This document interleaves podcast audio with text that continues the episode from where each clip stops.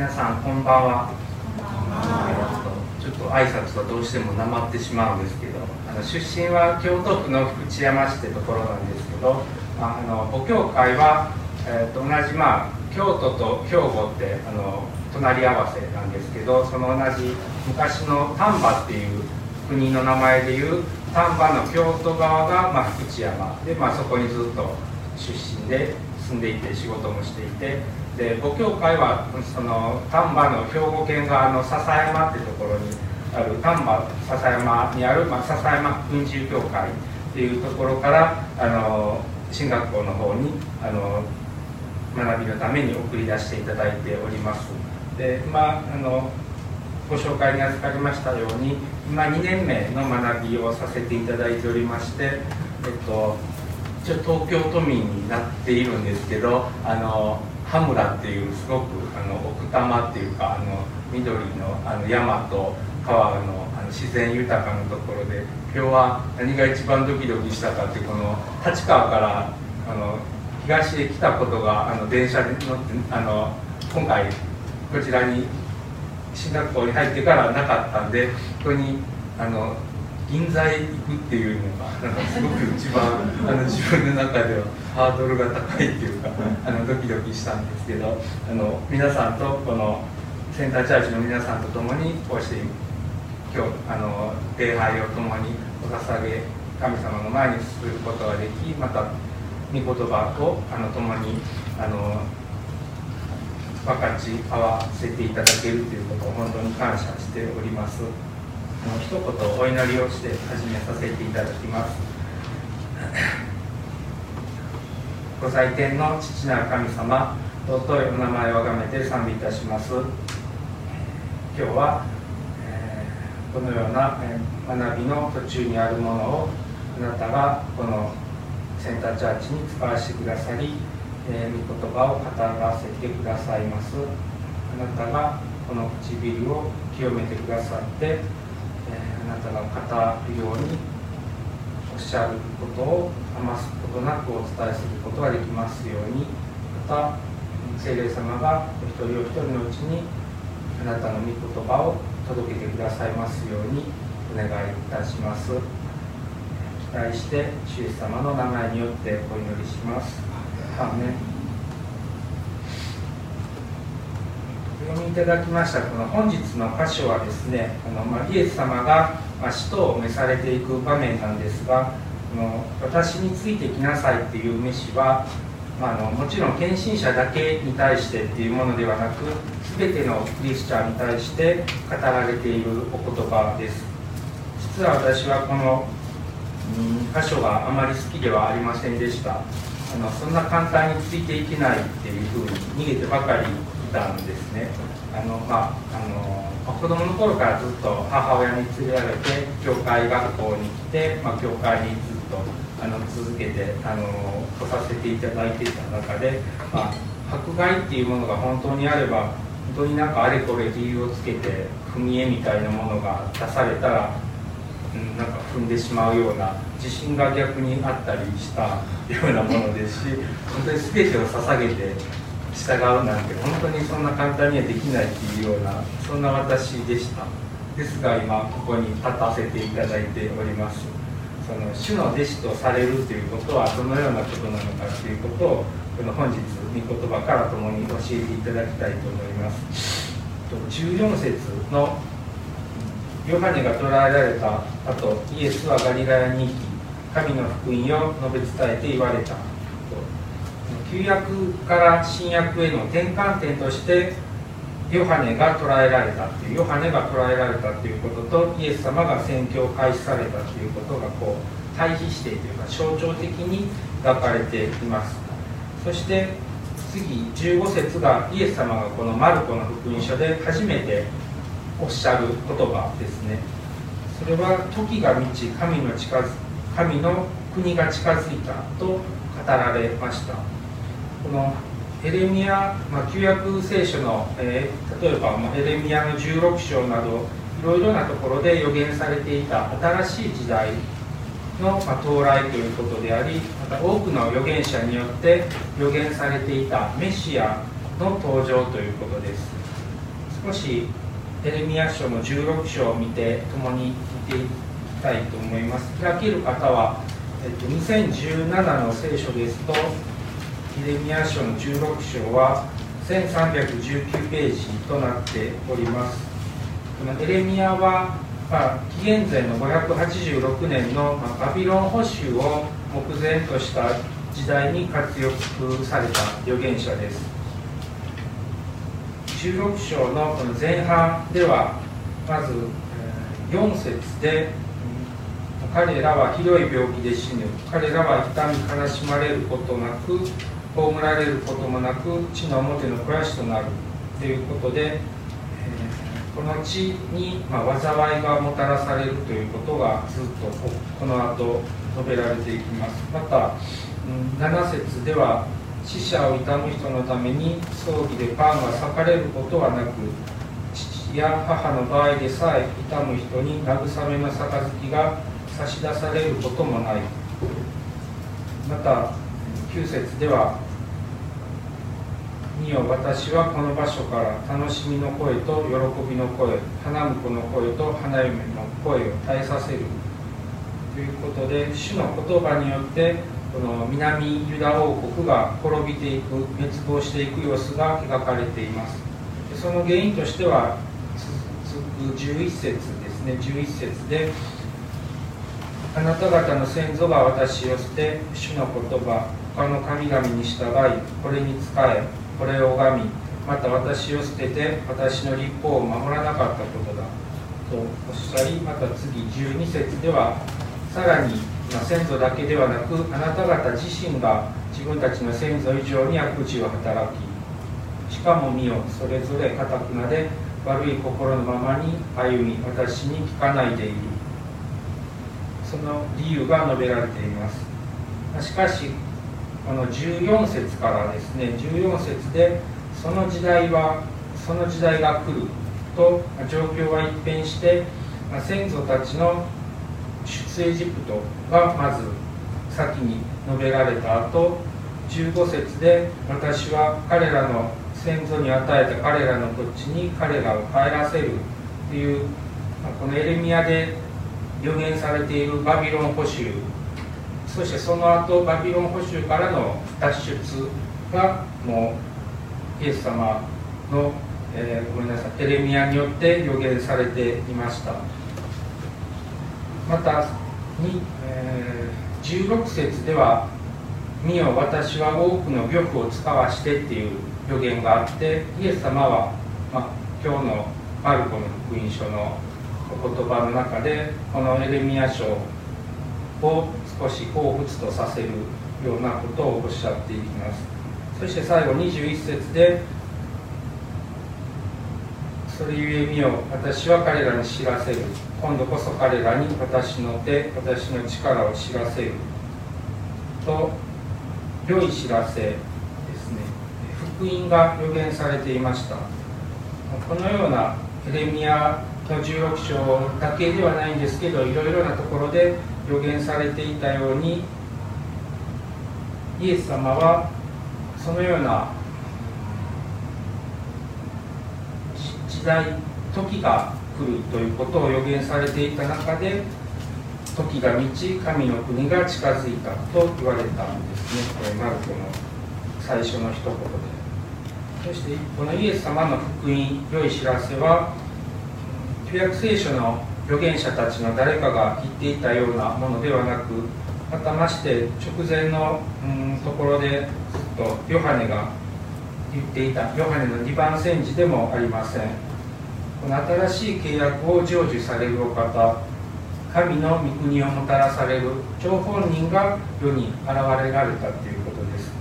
この預言書とかで「私」っておっしゃっていた御国の王様ご本人が直々に私の時が満ちたとこの15節で宣言されています。そして時が満ち神の国が近づいたとおっしゃった後イエス様は悔い改めて福音を信じなさいと言われました。こ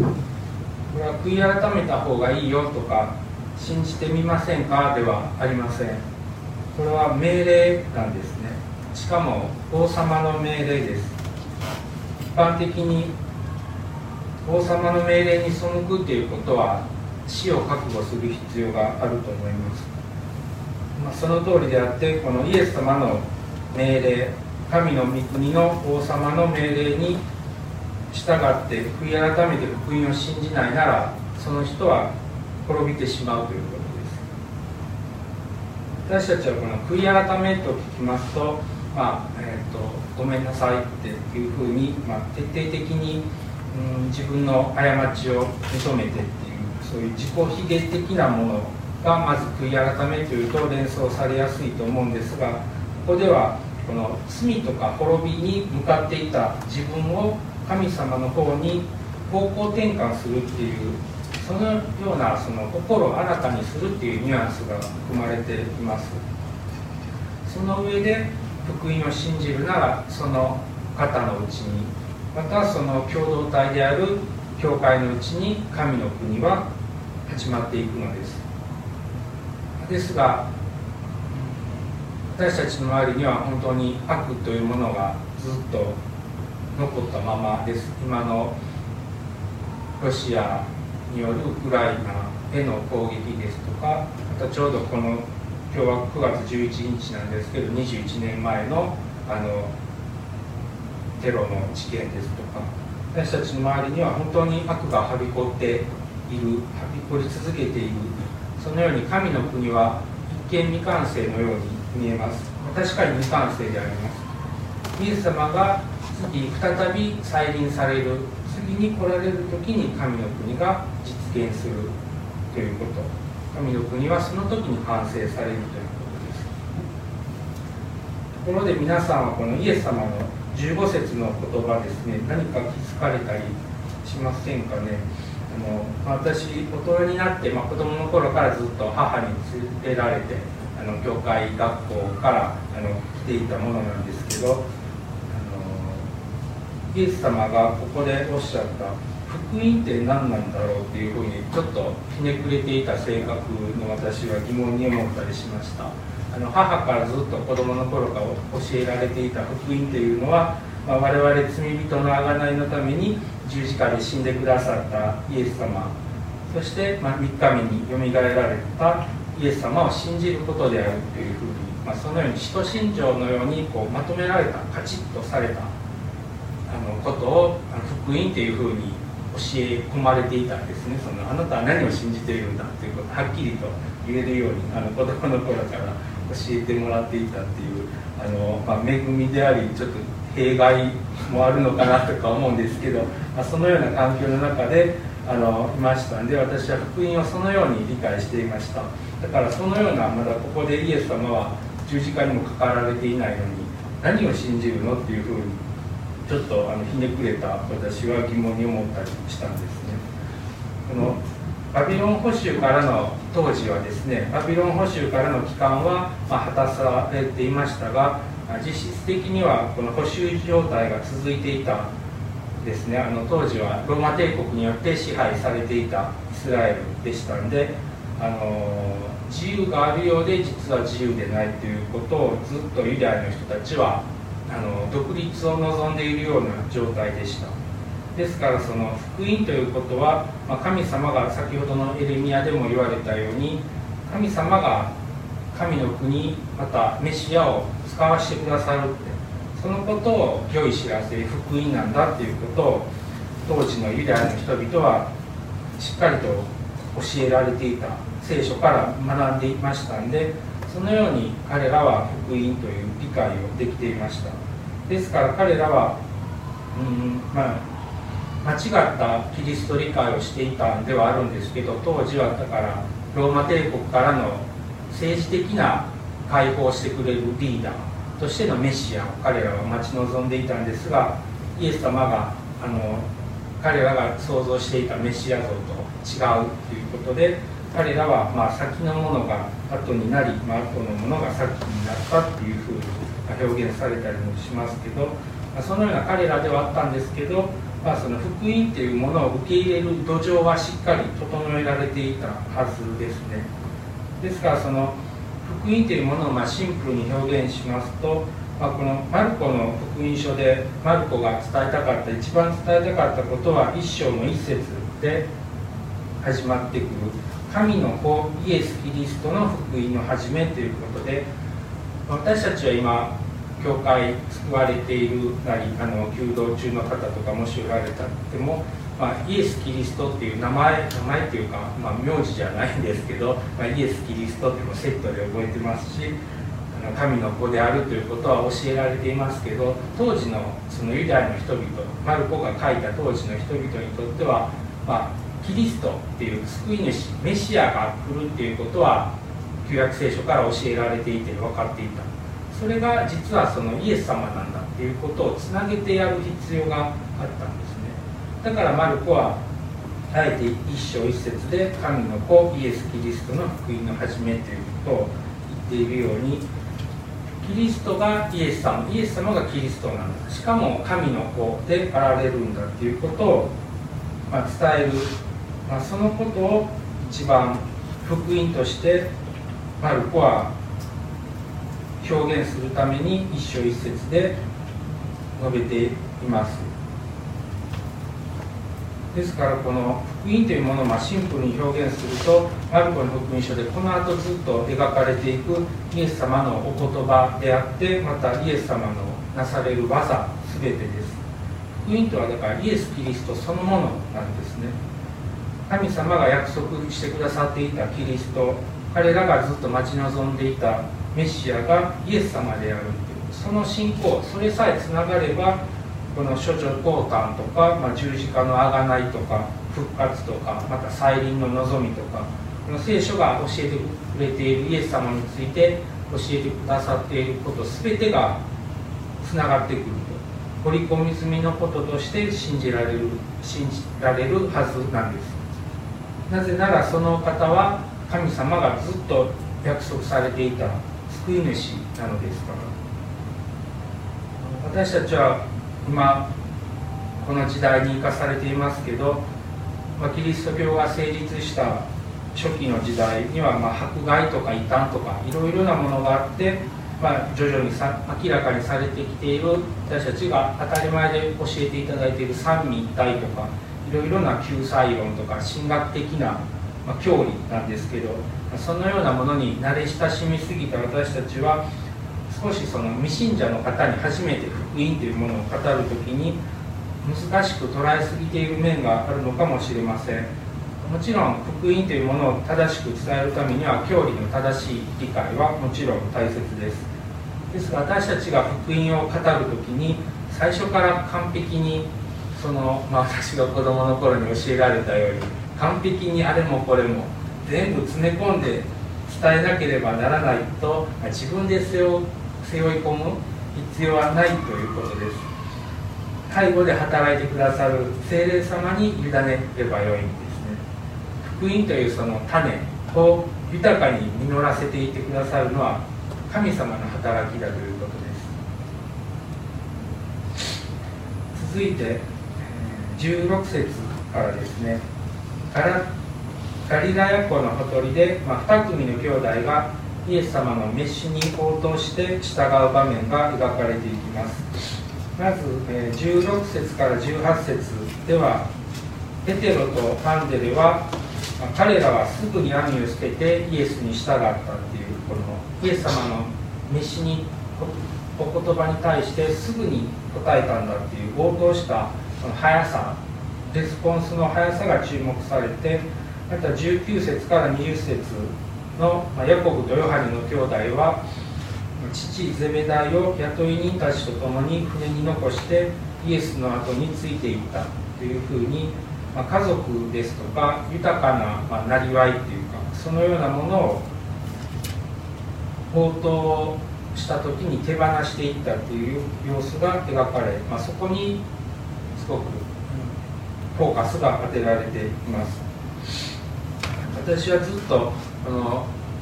子供の頃から教会に来て救われていた中で、まあ、クリスチャンとしてできるだけ目立たないように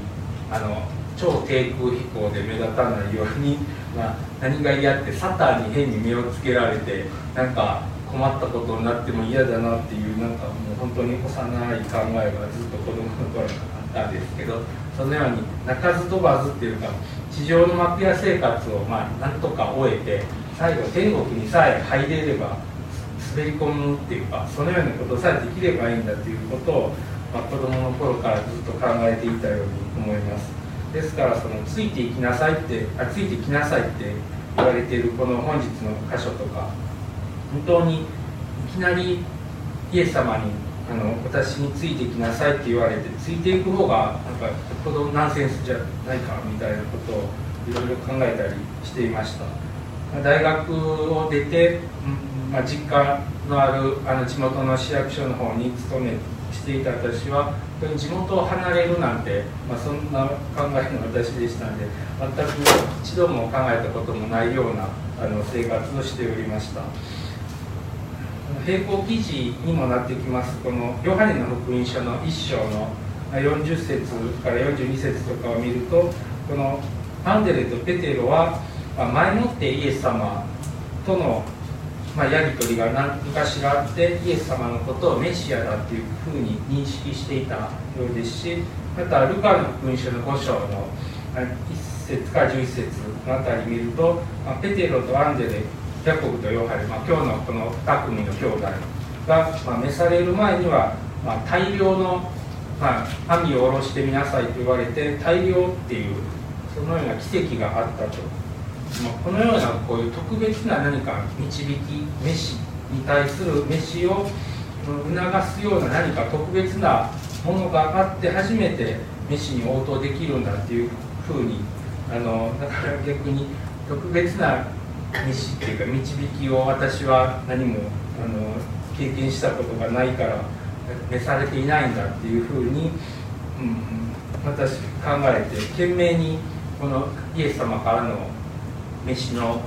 言葉にこう耳をしている耳をあの聞こえないように耳を塞いでいる自分を正当化していました。実は私はその、まあ、中学生のキャンプの時のいつかの時にあの、まあ、最後に講師の先生のやり取りの中で、まあ、もし召されるんなら、まあ、従ってもいいかなっていうような思いがあって、まあ、密かな決意をあの実はしていた負い目があったのとあと身近なところでですね私のその母教出身教会の福知山の福音中教会ではこれたくさんのあの少し世代が近いところで献身者がどんどんどんどん起こされていったこともあって天の弱だった私はなんかその流れに乗っていくみたいなもう逆に嫌っていうかちょっと天の弱な私は一層意固地になっていたんじゃないかなと思わされます。35歳を過ぎた頃に母教会の教会母教会の福知山福音中教会がその私の今出身教母教会出身教会となる笹山福音中教会を開拓するにあたってその開拓の働きに、まあ、携われ携わらせていただいたりまた、えーと、東日本大震災のあと石巻被災地の石巻で、えーと妻と2人で新婚生活を、まあ、始めることになったんですけど、まあ、そのようなものを経て、まあ、あれだけ私本当は強かった地元に続けたいっていうその思いが、まあ、執着的なものが不思議となくなっていましたあの地上で、まあ、残された時間を、まあ、自分のために用いてももう仕方がないなっていうふうに思わされていったんですねその。ある意味キリスト者として、まあ、究極の合理的なっていうか究極的な合理的な判断をさせていただいたんじゃないかなと思ってます。その天に宝を積む方が有益だっていうそのような判断です。ところでこのルカの福音書この並行箇所のルカの福音書で描かれている大量っていう奇跡はまあ、プロの漁師であったペテロが素人同然というか元素人ですね。漁については素人であるイエス様が言われたこと網を投げなさいって言われたことに従った結果もたらされた印奇跡です。特別な導きとしてこの印を行っていただくにもまずはこの飯に対して私たちは応答する必要があるんです。応答がなければ何も始まりません。しかも主は人間を取る漁師にしてあげようと。漁師に対して漁師にしてあげようと言われました。教師にしてあげようとか医者にしてあげようではありません。主は身近なところから語られていきます。漁師に対しては漁師とおっしゃったように学生に対しては学生とかお仕事されている方はその職場においてまた主婦の方は家庭においてとかでしょうか、ま、仕事の関係で、まあ、用地買収というか、まあ、不動産を得意にさせていただいていた私は私に対しては教会の開拓の働きですとか震災の復興とかそういうものを通じて主は召されていきました。始まりはそれぞれが応答できうる場面舞台で神様は召してくださいます。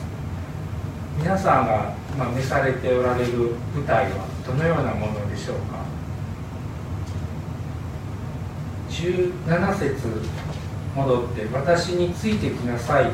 人間を取る漁師にしてあげようと」イエス様は先ほどのエレミヤ書の16章16節で私は多くの漁夫を使わしてという予言。を、まあ、良い意味に変換して、あ、救いの働きを担っていくものを漁師というふうに表現されました。マルコの並行記事のマタイの4章19節も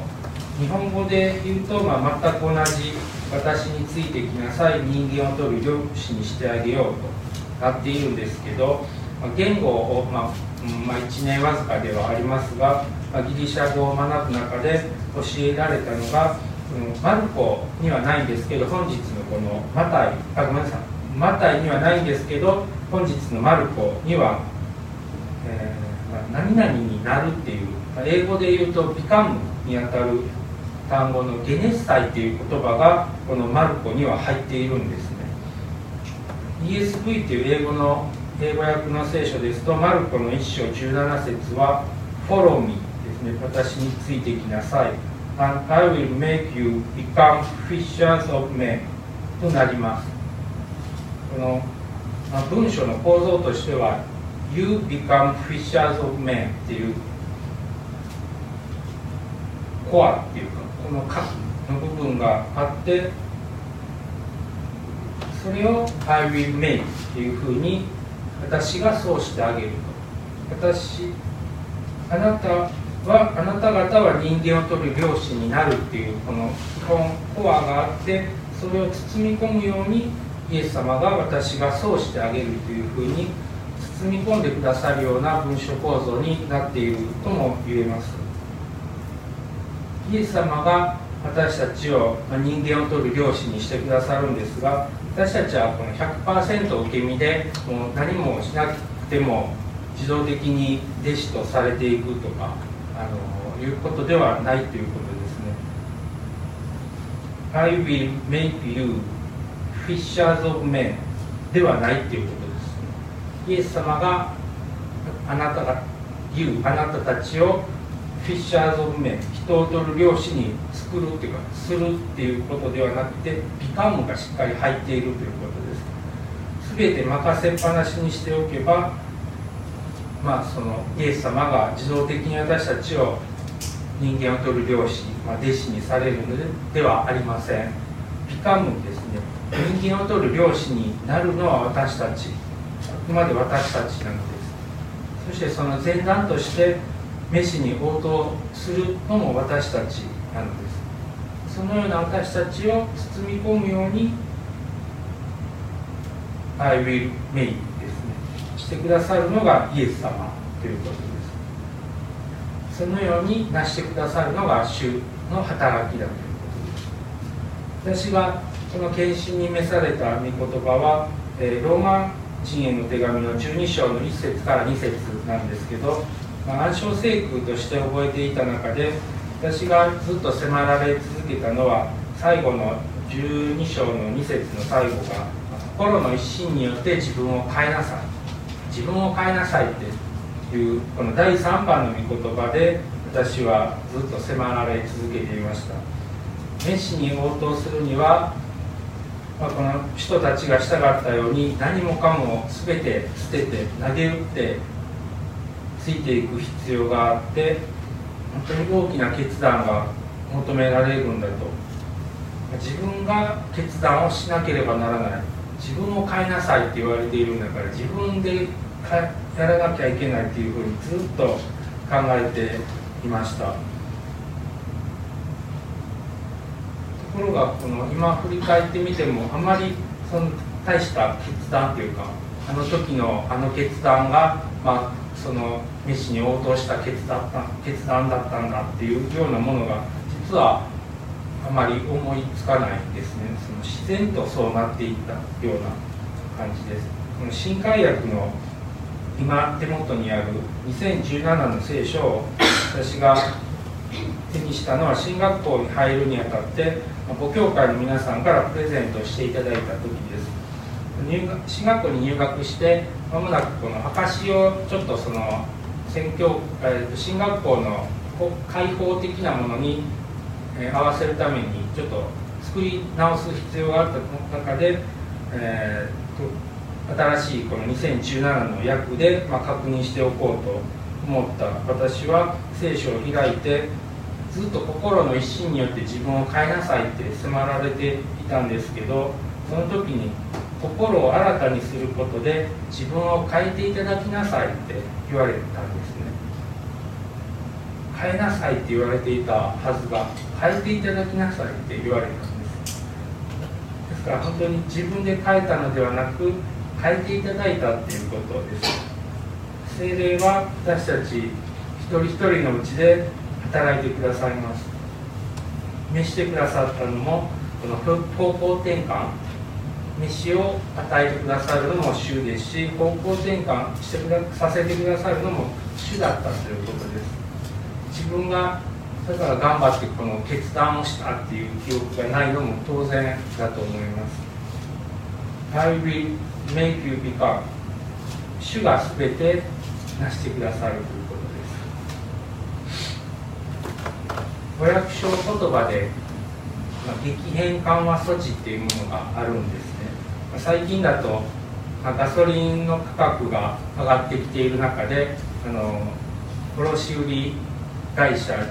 石油元売り会社に対して補助金が出されているようなニュースが皆さんもご存知かもしれませんが私たち人間は徐々にこう徐々にっていう馴染んでいくっていうことを得意としています。ですからこの今の急激な円安とかその急激な変化激変っていうものには本当に弱い性質を持っています。私たちがそのような弱い性質を持っているということを一番よくご存知なのが私たちを作ってくださった創造された神様です。ですから神様は私たちに対して徐々にとか少しずつっていうことを対応してくださいます。マルコの福音書の著者とされているこのヨハネ・マルコさんはずっとペテロの通訳をしていてまペテロから聞かされたことを彼の生き字引として福音書このマルコの福音書に記したというふうに言われています。そんな彼ですが第1回伝道旅行でバルナバとパウロの助手として同行していたんですが途中で一行からふっと離れてしまった、まあ、そのような急にいなくなるようなものはもうどうしようもないということがパウロのま信頼を失っている様子が使徒の働きの13章で描かれています。しかしその後パウロはテモテへの手紙の第2のところでマルコのことを彼は私の務めのために役に立つというふうに評価しています。またこのペテロ自身も本日の聖書箇所で本当にすごく立派な応答をしてイエス様の弟子とされたにもかかわらず皆さんご存知の通り、まあ、ペテロは人間味たっぷりな未熟な姿をずっと晒し続けてくれます。そしてまたイエス様を3度否定して大きな挫折も経験されました、ですがその後イエス様に3度もう一度召していただきまた精霊の働きによって徐々に整えられていったんですね。あの大使徒たちでさえ召しに応答した後でなお挫折を経験してこう成長させられていったっていうことを思わされる時に私たちは本当に励まされます。彼らも少しずつ徐々に成長させられていったということです。神様からの召しもまた召しに応答する機会も少しずつ用意されていきます。召しと応答っていうのは、まあ、エレベーターですね。エレベーターは一度乗ればもう最上階まで運んでくれます。ですが私はその召しと応答っていうのはエレベーターではなくてエスカレーターですね。エスカレーターは各フロアで乗り継ぐ必要があります。そのように徐々に徐々にということを神様は用いられます。最後にそして神様は神様の前には年齢というものは全く問われないということです。若いエレミアは、まあ、神様から、ま、若いというなというふうに言われましたしまた逆にモーセは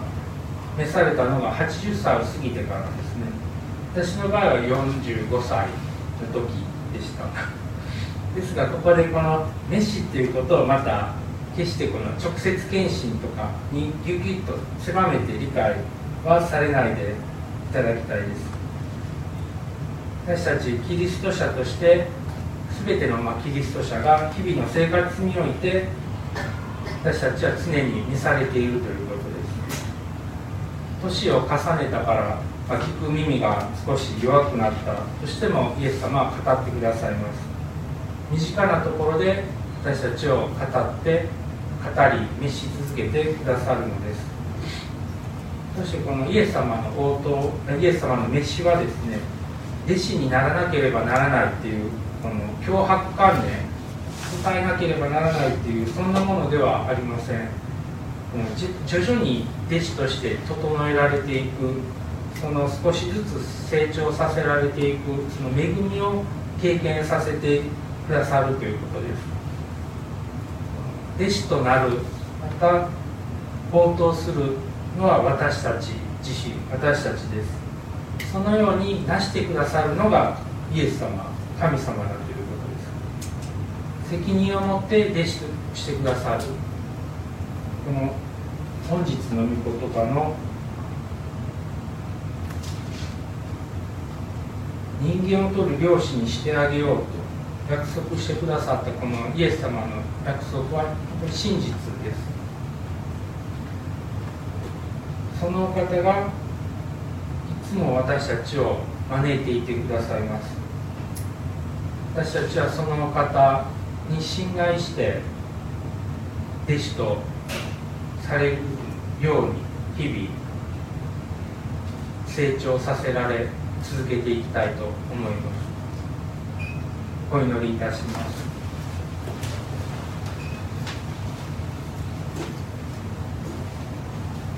天におられます父なる神様尊いお名前をあがめて賛美いたします。あなたに召されて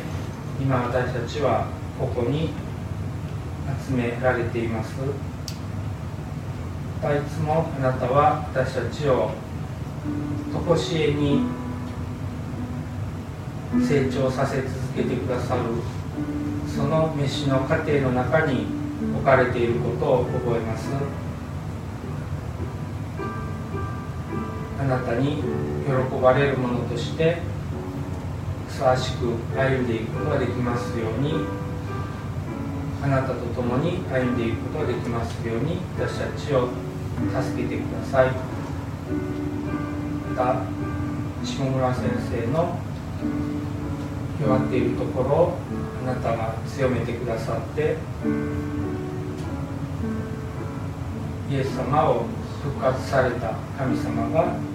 下村先生を再び起